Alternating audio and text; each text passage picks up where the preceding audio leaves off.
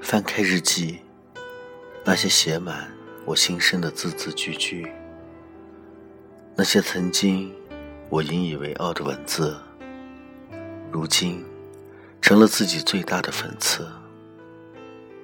青春从豪情万丈到千尺深潭，来不及粉身碎骨，又终于尘埃落定。我看着自己。从欣喜到悲伤，从挣扎到释然，一次次缅怀，一点点遗忘，一步步消失，直到你的世界里再也找不到幸福的我的影子。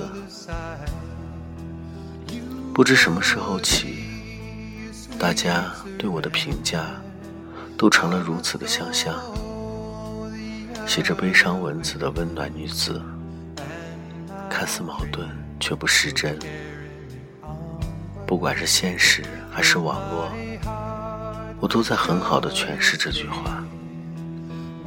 我承认，我过得没有很快乐，倒也不至于整日愁眉不展。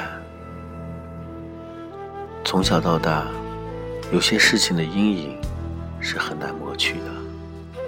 而现在，我早已习惯了笑颜。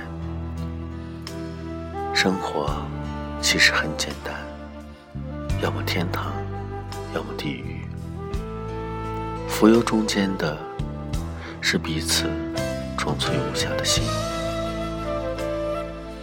曾经，你把我捧上了天，后来又将我拉下了地。现在。我攀爬着回到地面，呼吸着空气，沐浴着晴朗。我渴望有一天不再悲伤，不再记得，将脑海里凡是关于你的记忆全部碎尸万段，烧为灰烬。我谁都不怪，我只怪自己，怪自己的文字太喜庆。写不到心里那滩苦水，其实早已经凝固结冰，冰的刺骨，侵蚀着我的血肉，蔓延至全身，而我只能抱着哆嗦的自己，不让冰冷的寒气溢出身体。我怕自己呼吸着空气，看着周围的一切，眼泪就会不自觉地掉下来。